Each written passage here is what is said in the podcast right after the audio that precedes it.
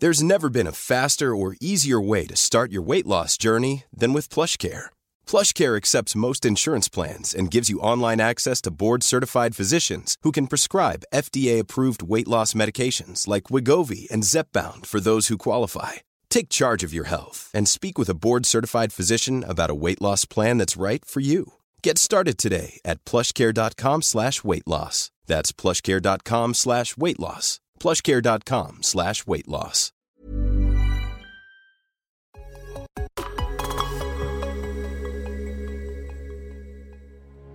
Bienvenidos a Martech, el programa de neocomunicaciones que combina el marketing y la tecnología para que las empresas puedan adaptarse a un entorno digital en constante cambio y mejorar su capacidad de llegar a la audiencia adecuada. Martech es conducido por Francisco Rojas y cada semana contará con la presencia de expertos en la industria que compartirán con nosotros los mejores consejos, información y tendencias para optimizar nuestras estrategias de marketing, negocios y tecnología. Hola, ¿cómo están? Soy Francisco Rojas de Neocomunicaciones. Hoy en el programa de Martech, como el nombre lo dice, vamos a hablar de tecnología. Para eso hemos invitado a un representante de Shira, que ya nos dirán qué es. Fernando Peña, ¿cómo estás? Hola, ¿qué tal? Mucho gusto. Eh, bien, bien estoy. Qué bueno. Oye, Fer, a ver, cuéntame porque el, título es un poco largo, es un poco... Eh, ¿Qué estamos haciendo en, en Shira? Pues mira, en Shira nosotros básicamente somos especialistas en inteligencia artificial. Esto suena como algo muy abstracto, eh, pero bueno, nuestra misión es concretamente eh, brindarle más tiempo al mundo. Esto quiere decir que nosotros tomamos procesos que ya existen y entonces por medio de la automatización, ya sea con o sin inteligencia artificial, pero en su mayoría con inteligencia artificial, automatizamos estos procesos eh, y volvemos un proceso tedioso para una persona que antes duraba, no sé, una hora, lo volvemos en un proceso que dura un minuto. Entonces, de esta forma ahorramos tiempo, reducimos el error y hacemos que los trabajos sean más disfrutables. Hay un estudio, Fernando, que dice que la inteligencia artificial está reemplazando los trabajos de las personas.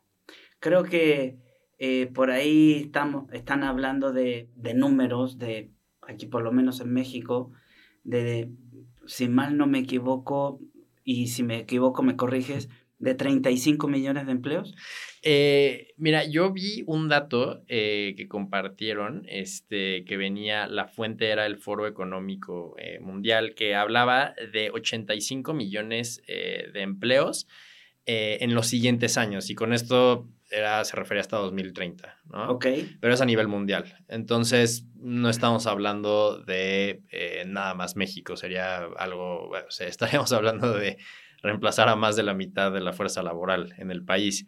Eh, y, bueno, y esto no es el caso, ¿no? En realidad la inteligencia artificial sí tiene el potencial de reemplazar a humanos en ciertos trabajos, esto sí es cierto, pero en muchísimos otros no. Y todavía estamos eh, como viendo si en realidad va a, ser va a tener un impacto tan grande, porque este tema tiene dos facetas, ¿no? Tiene el hecho de reemplazar trabajos y el hecho de crear nuevos trabajos. Entonces ahí tenemos que ver, pues, si se terminan creando más trabajos que los que se reemplazaron, digamos, ¿no? Lo cual podría ser, pues, muy bueno para la gente.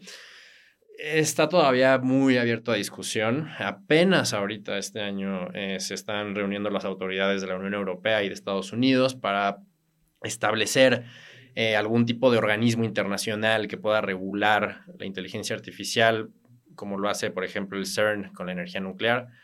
Eh, y entonces eh, todavía están viendo pues, el impacto que va a tener. Todavía no estamos, bueno, ya estamos viviendo con inteligencia artificial, ya estamos empezando a ver un poco del impacto que puede llegar a tener, pero no tenemos mucha certeza aún.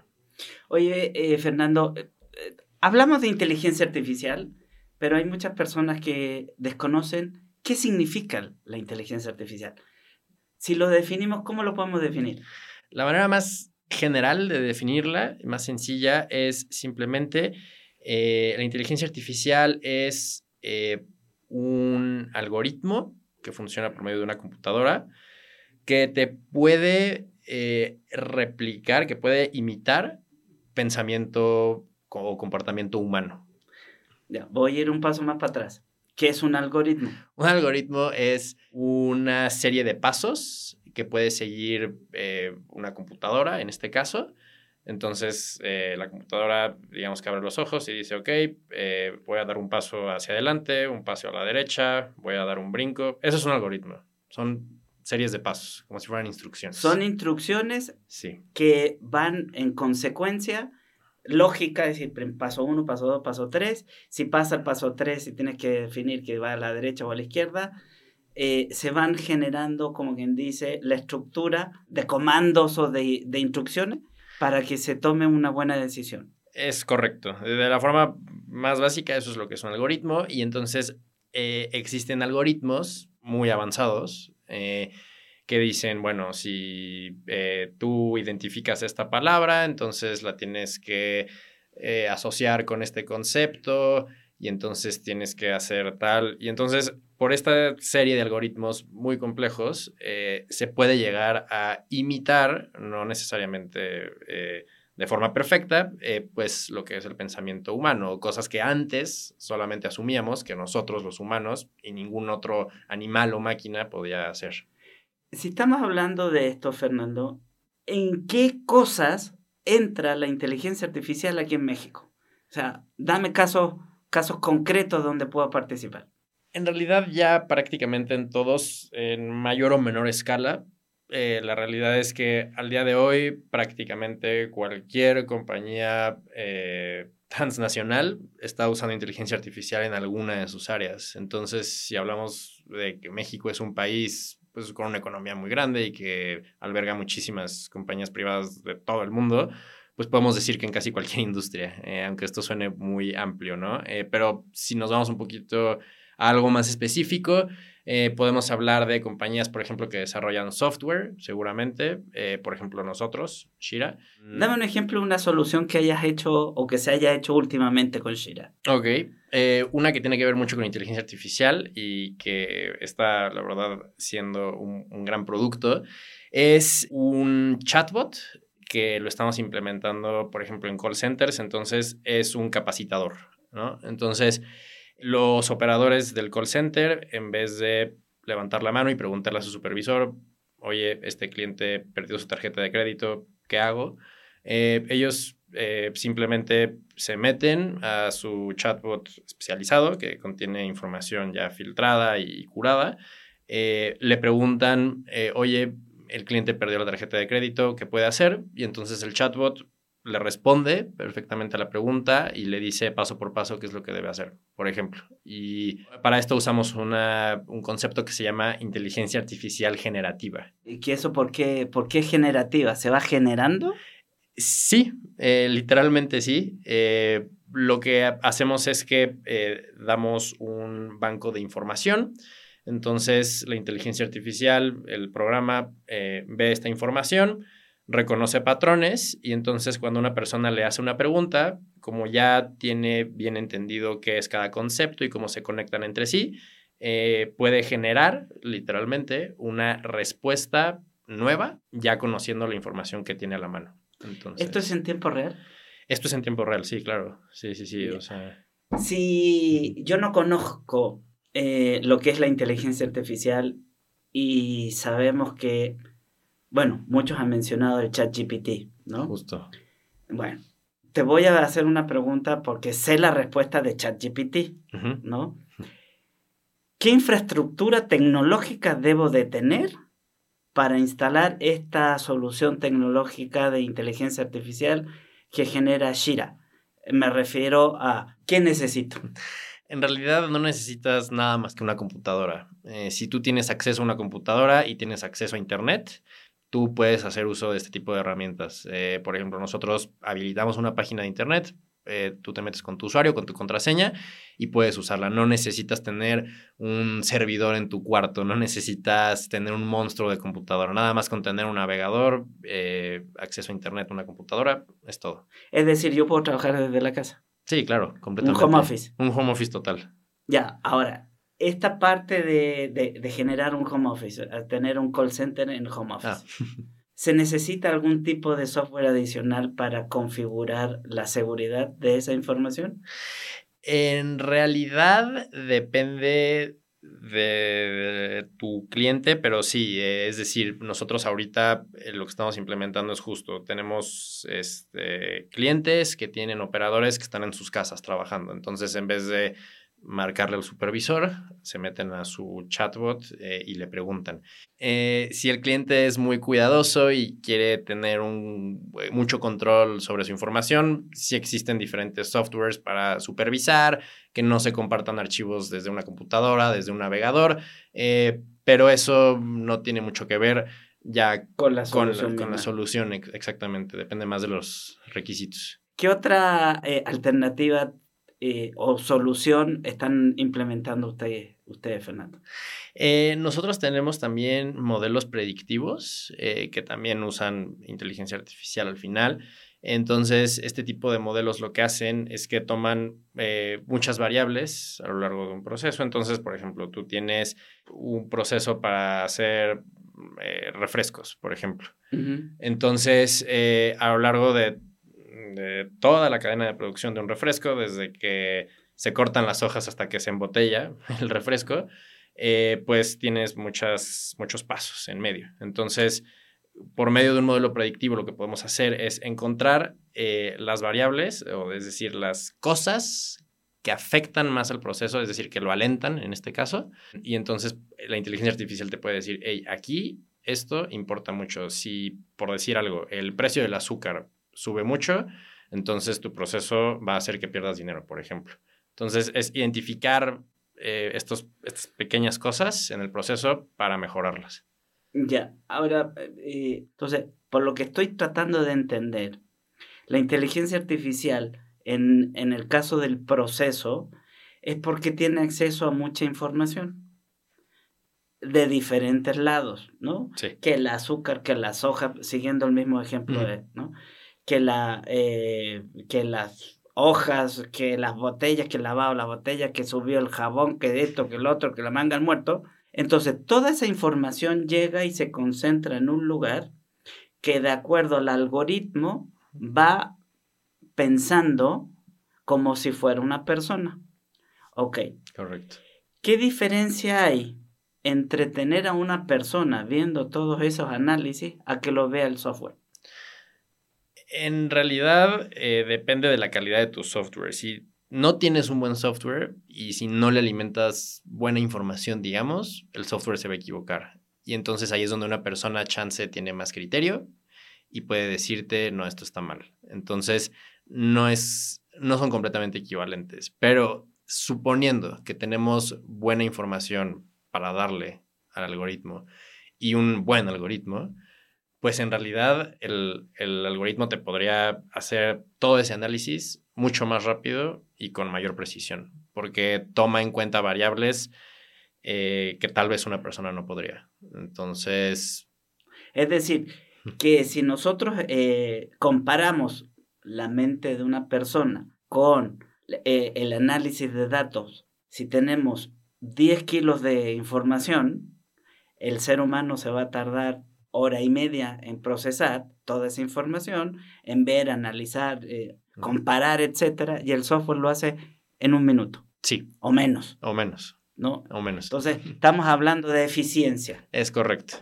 Comparando las métricas y los análisis de quién hace esas decisiones, porque las tiene que aprender de algún lugar. Sí tiene que haber un programador diciendo, si pasa esto es esto, si es esto y esto. Eso no significa, o sí significa, que la programación puede tener sesgos del programador. Al final, claro que sí. O sea, tu inteligencia artificial, digamos, eh, va a depender completamente del programador que cree el, algoritmo y de la información que lo alimentes. Entonces, sí, sí puede haber sesgos. Sí, sí se puede. ¿Y cómo podemos minimizar ese tipo de sesgo? Eh, hay, varios métodos y hay varias propuestas, digamos, porque pues, puede ser hasta un tema de seguridad, eh, o sea, tener inteligencias artificiales que generen noticias falsas o cosas así. Entonces, hay, varias, este, varios métodos, pero uno que se propone es, irónicamente, crear inteligencias artificiales que puedan detectar si una inteligencia artificial está siendo Chanchullo. manipulado. Exacto, exacto. Que bueno, el término, el término exacto es, eh, es una alucinación. Alucinación, sí. Ese es el término, ¿verdad? Es correcto, cuando genera información falsa. Oye, Fernando, eh, ¿por qué la gente tiene miedo de implementar eh, inteligencia artificial?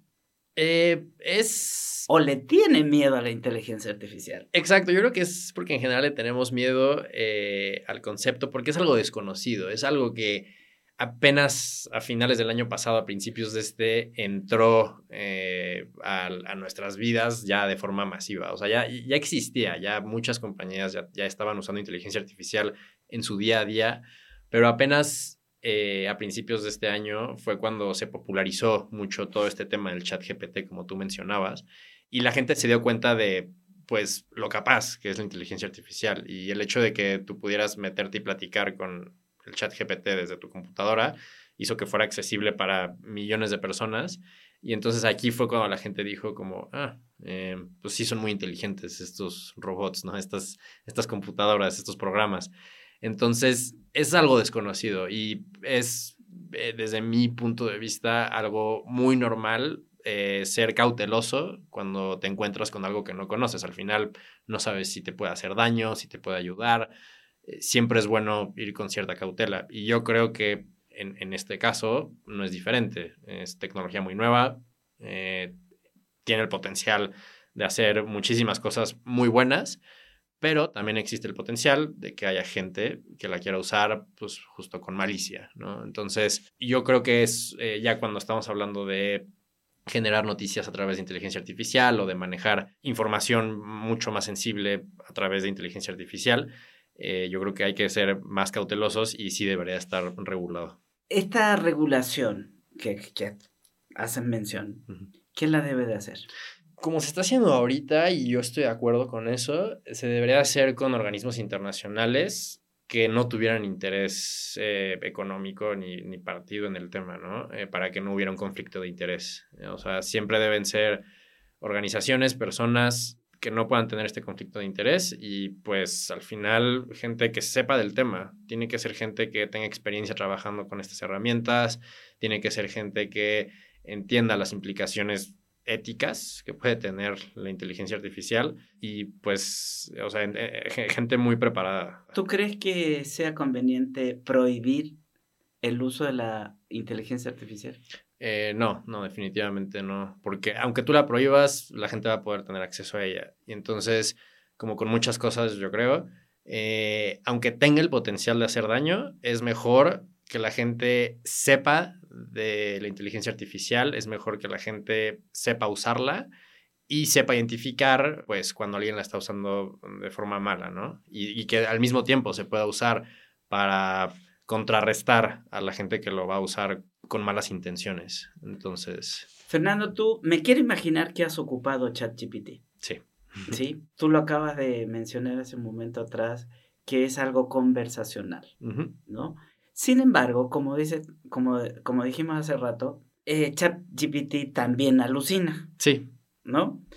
Eh, es decir, que te da supuestos que no existen. Es correcto. Entonces, muchos de los jóvenes, inclusive profesionales, ahí hay una anécdota de un abogado en Estados Unidos, uh -huh. no sé si la sepas. No. Que eh, abogado que hizo toda su defensa con el ChatGPT. Órale. Y eh, le dijo, de acuerdo a el caso número tal, donde esto, lo otro, esto, va, uh -huh. se, se, entiende y se, se, llevó a cabo eh, tal sentencia. Uh -huh. Entonces el juez le dijo, mmm, a ver, pues compruébemelo, tráigamelo la sentencia y tráigame dónde, dónde lo puedo buscar uh -huh. para estudiar un poco más el... Fue, oye, dame, da. no existe, no existe, no existe. Entonces tuvo que decir el abogado, discúlpeme su señoría, yo lo hice con ChatGPT, iba ganando el, el, juicio, por cierto. Eh, pero todo lo que tengo aquí es falso. Uf. Entonces, ¿a qué voy con esto? Que si tú no sabes del tema, uh -huh. mejor ni le hagas caso a ChatGPT, porque te va a alucinar. Cuando, cuando sucede esto, eh, lo que tú tienes que hacer es discutir con, con, el software, ¿no? Y no, no imponer tu posición de vista. Tampoco. Pero tampoco darle por eh, satisfecho todo lo que la inteligencia artificial te pueda dar, ¿no? La gente, en el caso de los chatbots, piensa que van a quitar puestos de trabajo. Pero, eh, ¿en qué caso, eh, Fernando, ustedes tienen o, podríamos cambiar esa, eh, ese concepto de va a quitar trabajo, pero va a dar otro tipo de cosas. Partiendo de tu ejemplo, y creo que es, muy bueno, ¿no? De, esta información falsa, de las alucinaciones que puede dar. Y yo creo que, por ejemplo, un trabajo que hoy en día no existe, por lo menos a gran escala, es el de un validador, y ahí tiene que ser un humano, ¿no? Entonces, por ejemplo, si estamos hablando de un chatbot con inteligencia artificial que te pueda dar información de juicios para armar tu defensa si quieres, eh, siempre va a ser muy importante que haya una persona que lea todo lo que describe el robot y diga esto sí es cierto, esto no es cierto, esto sí es cierto, nos quedamos con esto, porque al final sí puede, o sea, sí tiene un margen de error eh, sí, claro. El chat GPT. Y, tú también y yo también. Exacto, exacto. El chiste es que siempre podamos reducir ese margen de error y se ha visto que en general la inteligencia artificial reduce estos errores en procesos, en chatbots o lo que sea, cuando se compara con un humano, pero sigue existiendo ese porcentaje. Y entonces yo creo que es muy importante que se desarrolle este tipo de, rol eh, de una persona que pueda llegar y verificar que lo que está diciendo el robot sea cierto. Eh, o sea, creo que, creo que eso es algo que todavía no existe como tal, pero que se va a tener que hacer. Y, más si el chat GPT o se empieza a usar, pues justo en temas que son de vida o muerte para una persona, ¿no? De quedarse en la cárcel el resto de su vida o de ser libre ese mismo día. Entonces, e, ese tipo de trabajos son los que se van a generar, ¿no? Eh, estos programadores, especialistas, e ingenieros que sepan detectar cuando hay errores con la inteligencia artificial, los validadores, eh, más programadores este, que puedan chance, eh, implementar filtros para que, no, para que se equivoque menos, para que no tenga estas alucinaciones. La verdad es que las posibilidades todavía no las empezamos ni a ver. Eso es lo emocionante de esto. Oye, Fer, acabas de, de comentar Ah, vamos a decir, infiero de que estás diciendo de que hay carreras que se están inventando. Sí. o trabajos que se están inventando. Sí, ¿no? sin duda. Porque todo lo que es tecnología, uno piensa, no, es que tengo que estudiar ingeniería en eh, programar, programación. Odio los números, odio esto, odio, ¿no? Entonces, ¿de qué manera crees tú que la enseñanza debe de cambiar para poder generar estos nuevos perfiles? Eh, pues mira, primero tenemos que ver de qué forma va a impactar la inteligencia artificial al mundo, que como se ha visto desde antes de que existiera ChatGPT y como se pronosticaba, va a ser básicamente en, todas las industrias, en todas las ramas del conocimiento y de trabajo. Entonces, en realidad tú puedes... Em, bueno, si, si tú te quieres especializar en, en, derecho, que no tiene nada que ver con números, bueno, depende del tipo de derecho, pero en general no, eh, pues tal vez tú puedes em, meterte a temas de regulación de inteligencia artificial y no tiene nada que ver con números, por ejemplo. Va a haber abogados eh, que son, van a ser especialistas en justo en inteligencia artificial, ¿no? En temas de derechos de autor, en temas de, eh, no sé, cuando una inteligencia artificial se equivoque y mate a una persona sin querer porque la máquina funcionó mal y, ¿no? Este, pues eh, se van a generar todo este tipo de, ramas y entonces de esta forma, pues mucha gente se va a poder incorporar. Ahora, esa es como una forma de verlo. La otra forma de verlo, y como mucha gente está diciendo, es que eh, gracias a la inteligencia artificial, nosotros vamos a poder eh, por ejemplo, en el caso de los programadores, vamos a, bueno, no vamos a poder, ya podemos, eh, de hecho, generar código nada más diciendo a la inteligencia artificial lo que tú necesitas. Entonces tú le dices, oye, quiero que me des un código en el lenguaje de programación Python para, no sé, eh, para tirar un dado. Y la inteligencia artificial dice, ok, ahí está. Tan, tan. Entonces, de esta forma, pues chance ya no tienes que ser tan especialista en programar en C para después programar en Python, para después hacer un software. pues ya no. Chance nada más tienes que ser un especialista en saber cómo preguntarle y cómo pedirle las cosas a la inteligencia artificial.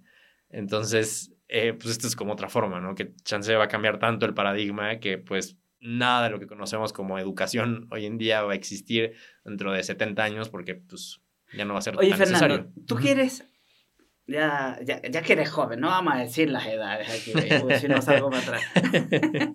tú empezaste la carrera sí, hace 5 o 6 años atrás. sí. ¿Tenías conocimiento o una visión de lo que iba a pasar con lo que estás haciendo hoy? Sabía que sí se estaba desarrollando la inteligencia artificial como para que fuera algo aplicable en muchas cosas, pero tenía como una muy vaga noción. La verdad es que no era algo que tuviera en la cabeza todo el día diciendo, ah, pues ahí viene, ¿no? Y este, ya mero. Y pues no, como que era algo que, ah, un poco como pasan con muchas tecnologías, ¿no? Como computación cuántica, que siempre está a 10 años, ¿no? Y cosas así. Pero con esto, la verdad es que, pues, no, no, no, no sabía que cuando yo salía de la universidad, esto ya iba a ser eh, algo, U- u- o sea, exacto. algo, y que aparte iba a empezar a crecer tan rápido. La verdad es que no, no tenía tanto conocimiento del tema. Pero pues, viendo lo que está pasando, eh, estoy sorprendidísimo. Porque yo siento que hace cinco años atrás que empezaste tu carrera, qué sé yo, Ujú. como persona normal, ¿no? Eh, la inteligencia artificial para mí era proceso de datos, Ujú.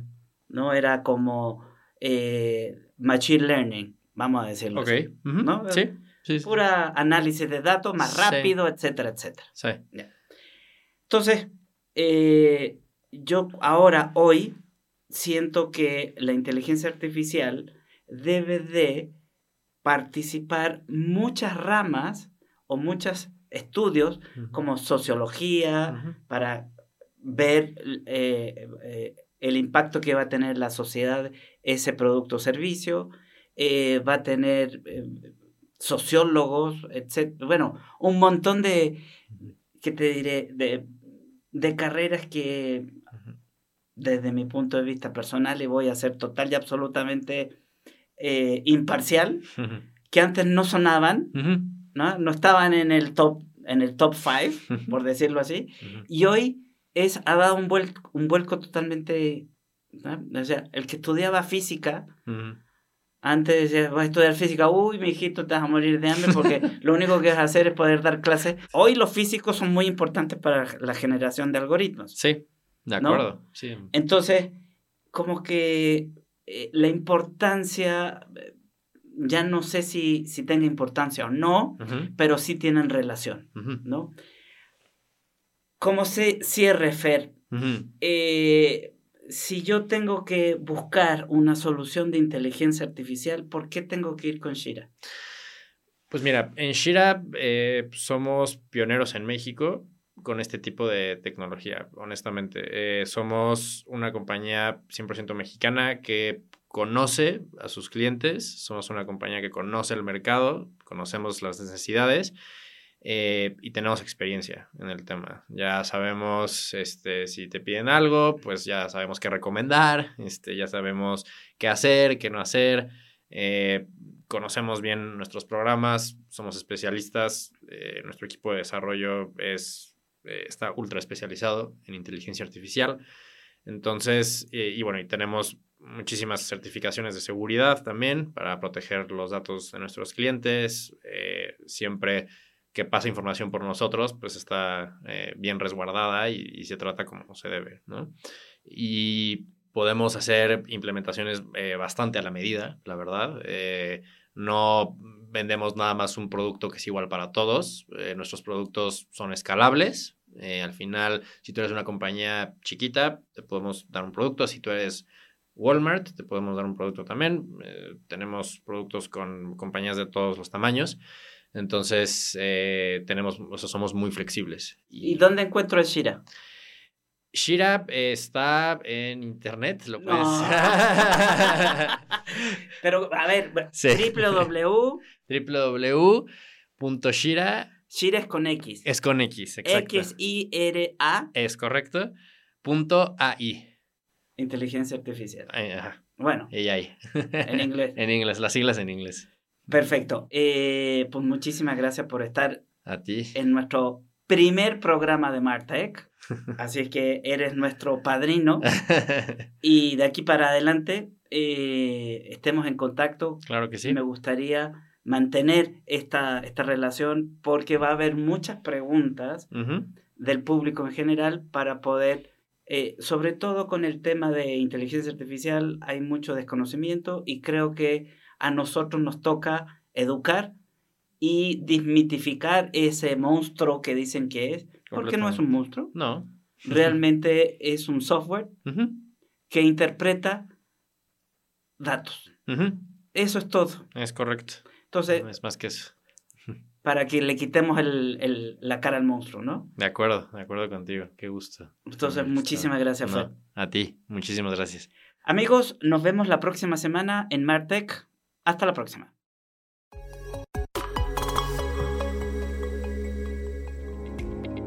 Gracias por acompañarnos en Martech. Nos escuchamos la próxima semana con más consejos, información y tendencias del marketing y la tecnología.